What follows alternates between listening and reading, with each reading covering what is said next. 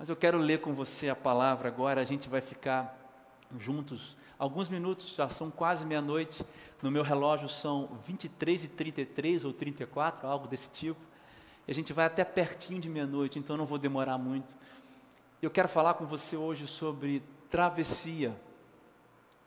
Queria que você se desligasse das coisas e prestasse atenção agora, sim, colocasse seu coração nesses minutos finais desse ano de 2020, pensando sobre uma travessia ou sobre o ato de atravessar algo. Quero ler com você aqui em Êxodo, capítulo 14, apenas o versículo 30. Êxodo 14, versículo 30. Naquele dia, o Senhor salvou Israel das mãos dos egípcios, e os israelitas viram os egípcios mortos na praia. Israel viu o grande poder do Senhor contra os egípcios. Temeu o Senhor e pôs nele a sua confiança, como também em Moisés, seu servo. Vamos orar. Senhor Deus, eu coloco nas tuas mãos todos nós. Fala através da tua palavra. Toca os nossos corações. Nós precisamos ouvir, sermos transformados hoje pela tua palavra, no nome de Jesus. Amém. Sabe, o que, que você pensa quando eu falo a palavra travessia? Eu penso muito ali naquela região ali, lá em Niterói e no Rio. Eu, eu andei muito já de, de barca, né? Vocês conhecem, vocês que andaram por ali. Daí a gente pega a barca, faz uma travessia, né? atravessa ali a Bahia e a gente chega ali no Rio, ou do Rio para Niterói, de Niterói para o Rio. Mas eu estou falando sobre uma travessia muito espe é, especial, muito específica. É a travessia do povo Israel pelo Mar Vermelho. Momentos antes disso, a travessia em si e algo que acontece depois disso. E acredito que eu e você estamos vivendo, na verdade, num momento de travessia agora. Talvez a gente possa pensar na travessia como a gente está saindo de 2020 e entrando em 2021. Talvez você esteja vendo essa, essa, essa mensagem num dia que não é dia de ano novo. E talvez você esteja num processo de atravessar algo eu quero falar sobre travessia, seja de 2020 para 2021, seja de um lugar para o outro, seja de uma fase da vida para outra. O que é a travessia que eu estou dizendo? Eu estou dizendo sobre a transição entre um cenário que deve ficar para trás e a realidade como promessa de Deus, apontada por Deus. Vou repetir. Eu estou falando de uma travessia. O que travessia é essa? Eu estou falando de uma realidade que precisa, de um cenário que fica para trás, que precisa ficar para trás. E a direção apontada para aquilo que é a promessa de Deus. Você compreende? E aí, assim, que travessia você vive hoje? Que cenário está ficando para trás? O que está ficando para trás em 2020 ou na sua vida? Para onde você está indo? Você está chegando em que lugar? Qual é a promessa de Deus que te aguarda? Eu não sei responder isso porque cada um está vivendo a, a sua situação. Mas eu quero tirar desse texto com você quatro coisas para você carregar na sua bolsa.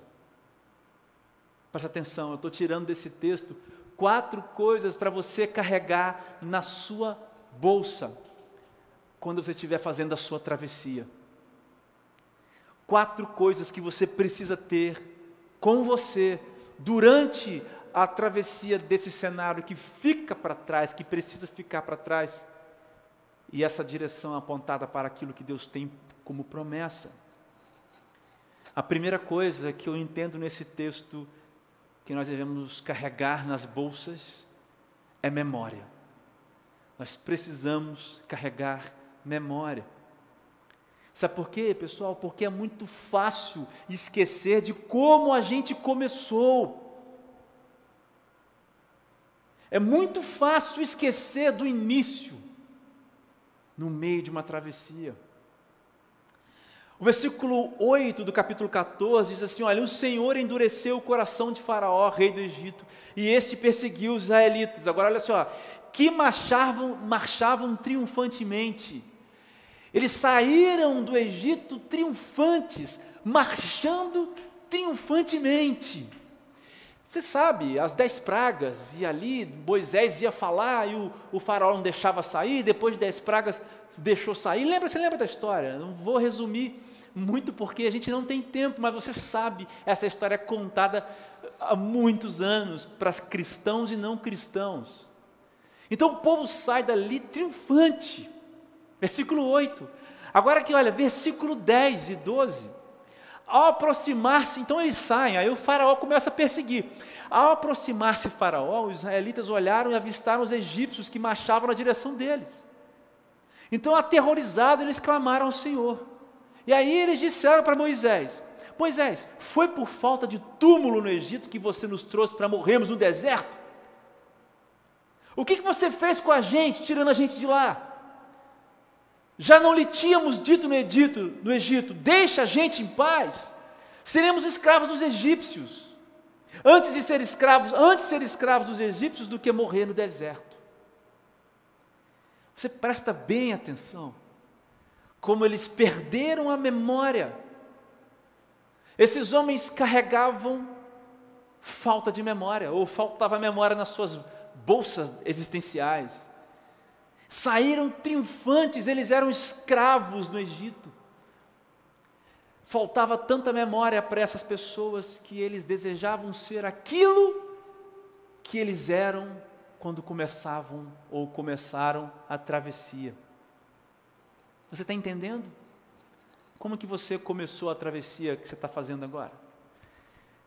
Como que você começou esse ano? Cheio de expectativas?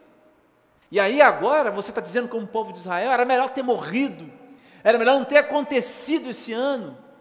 Será que você se esqueceu de quem você era quando você, quando você foi encontrado por Deus ou por Jesus? Ou será que você ainda acha que há algo em você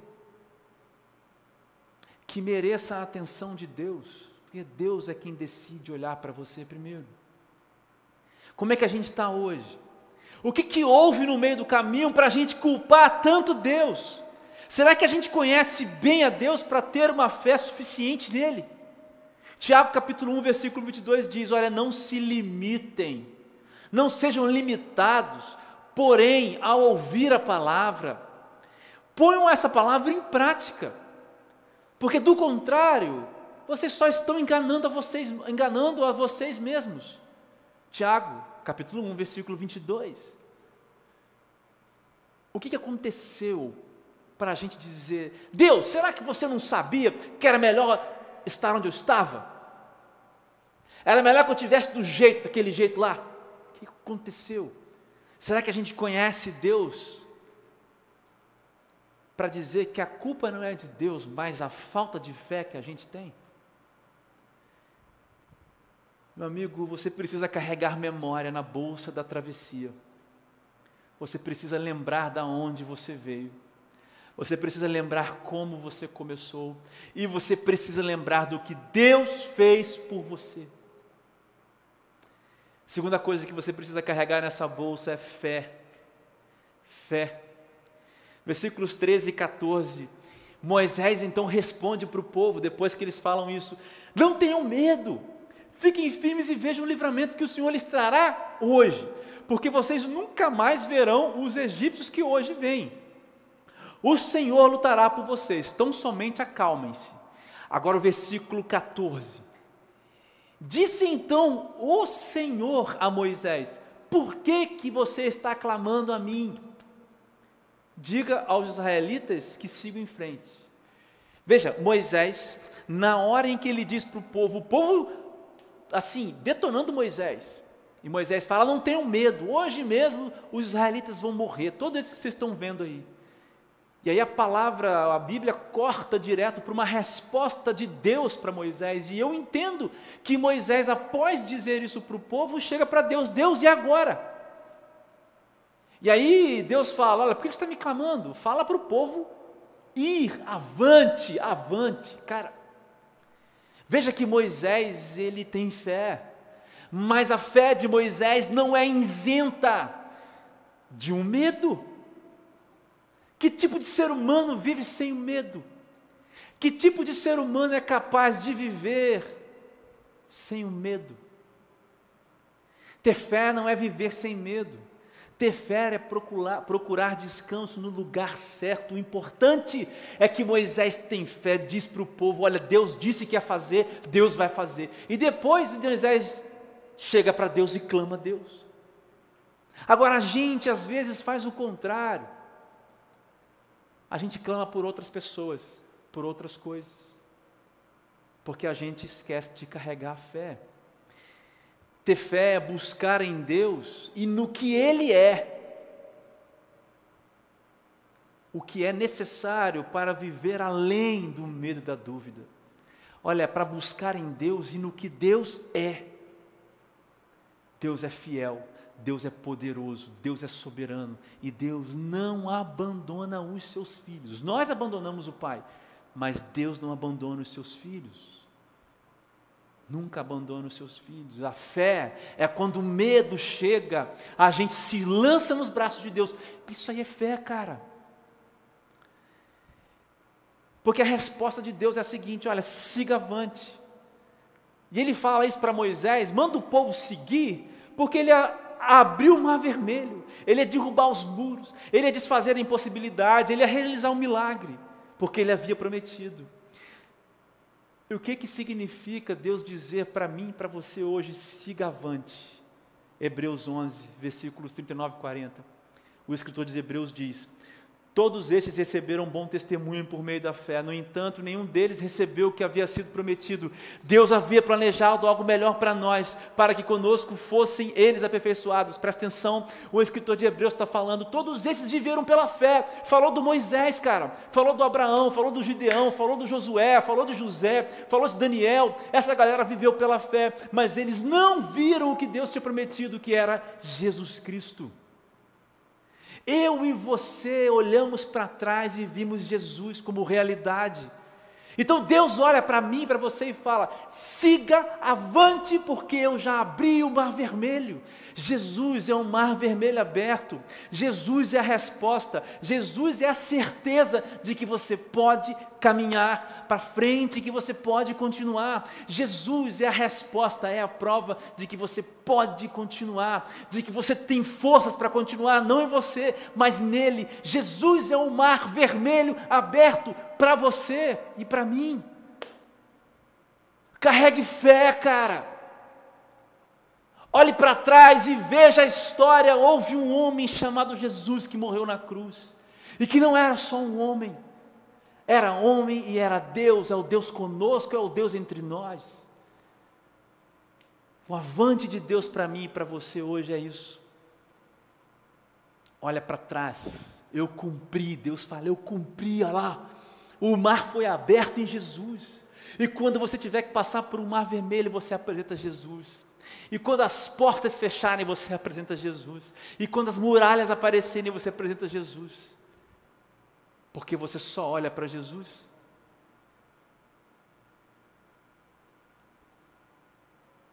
Terceira coisa que nós precisamos carregar nas nossas bolsas é temor. E já estou finalizando, temor, cara. Versículo 29 diz assim: Olha, mas os israelitas atravessaram, atravessaram o mar, pisando, cara, em terra seca, tendo uma parede de água à direita, à direita e uma parede de água à esquerda. Eu grifei aqui uma parede de água e uma parede à direita e à esquerda. A palavra diz que começou a soprar um vento e a palavra diz que foi soprando durante muitas horas. Então não foi um vendaval que só soprou ah, ah, ah, no momento, foi soprando e eles foram vendo as paredes se formarem. E eu fico pensando, meu Deus, esses caras viram uma parede de água. Quem é que sustenta nossas vidas? O caos. Quem é que sustenta a sua vida? De quem são os braços que estão sustentando as paredes de água à sua direita e à sua esquerda? Quem? São as suas, são as suas forças, são os seus braços, são os braços dos seus pais, São os braços do seu dinheiro que estão sustentando as águas do seu lado. São os braços de Deus. Não esquece que você está passando por águas, por paredes de águas, pessoal. Não esquece, cara, que tem um milagre acontecendo do seu lado, porque você está vivo hoje. Nós estamos diante do Todo-Poderoso. Todo-Poderoso. Todo-Poderoso. Apocalipse, versículo 1, capítulo 1, versículo 8. Eu sou o Alfa e o Ômega. Palavra de Deus. Diz o Senhor Deus o que é, o que era e o que há de vir. O Todo-Poderoso. Nós precisamos ter temor diante do Senhor, de saber que há um Deus que com a sua voz destrói o planeta, o mundo e o universo, e com o estalar dos seus dedos criou o universo. É diante desse Deus que eu e você estamos na nossa travessia. Como que a gente quer fazer essa travessia se na nossa bolsa não tem temor? Como é que a gente quer caminhar nessa travessia se na nossa bolsa não tem temor? Se a gente não sabe que Deus é um alfa e ômega? Ou você acha que Deus está sujeito às dificuldades da sua vida e da minha vida? Ou você acha que Deus está sujeito aos planos de Satanás? Nós estamos diante do Todo-Poderoso, e olha o que o versículo diz, 29 os israelitas atravessaram o mar pisando em terra seca. Deixa eu te perguntar uma coisa: por acaso eu e você não estamos agora mesmo atravessando o mar a pés secos? Presta atenção, por acaso agora eu e você não estamos nesse momento atravessando um mar vermelho com paredes erguidas a pés secos? Sim, nós estamos. Nesse exato momento, todos nós estamos. Tenha temor, faça a travessia com temor. E por último, carregue paz. Carregue paz, meu irmão. Versículo 31.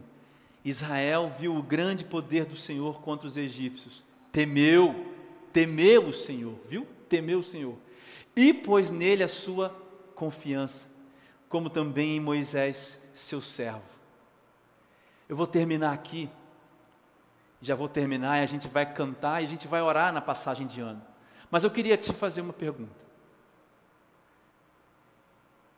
E se você agora simplesmente soubesse que ao final da travessia existe uma terra prometida? E se você soubesse que agora, ao final da terra prometida, ao final da travessia, ah, desculpa, ao final da travessia onde você está passando, ao final dessa travessia de um lugar que precisa ficar para trás, e de um lugar que é a promessa de Deus, ao final dessa travessia, ali naquele lugar onde está a promessa de Deus, é uma terra prometida e se eu dissesse para você que existe paz no final da travessia? E se eu disser para você que se o coronavírus trouxer duas, três, quatro, cinco, seis mutações ano que vem, existe paz? E se eu disser para você que se os mercados financeiros, eh, financeiros entrarem em colapso, existe paz? E se eu disser para você que se 2021 vier e nesse próximo ano pessoas que nós amamos forem embora, forem levadas por Deus, ainda haverá paz. E se eu disser para você que os seus sonhos, que talvez possam ser frustrados em 2021, e mesmo que eles sejam frustrados, haverá paz. E se eu disser isso para você agora, se você soubesse disso, faz algum sentido para você isso? Será que muda a maneira como que você faz a travessia agora? Se eu disser para você que existe paz, porque não é sobre o deserto, não é sobre o mar vermelho, não é sobre a quantidade de inimigos atrás, não é sobre a quantidade de quilômetros à frente, não é sobre desertos antes e desertos depois. É sobre a fidelidade e a bondade de um Deus Todo-Poderoso. É sobre quem Deus é. Existe paz para você aqui, independente do ano, independente do dia. Filipenses 4, 6. Não vivam preocupados com coisa alguma, em vez disso, orem a Deus, pedindo aquilo que precisam e agradecendo-lhe por tudo que ele já fez. E vocês experimentarão então a paz de Deus que excede todo entendimento e que guardará o seu coração e a sua mente em Cristo. Quer experimentar essa paz? Ela não depende do ano. Mas se eu dissesse para você que ainda existe uma paz para além, Apocalipse 21, versículos 3 a 5. Ouvi uma forte, forte voz que vinha do trono e dizia: Agora o tabernáculo de Deus está com os homens, com os quais ele viverá. Eles serão seus servos, seu seus, eles serão os seus povos. O próprio Deus estará com eles e ele será o seu Deus. Olha aqui, ele enxugará dos seus olhos toda lágrima.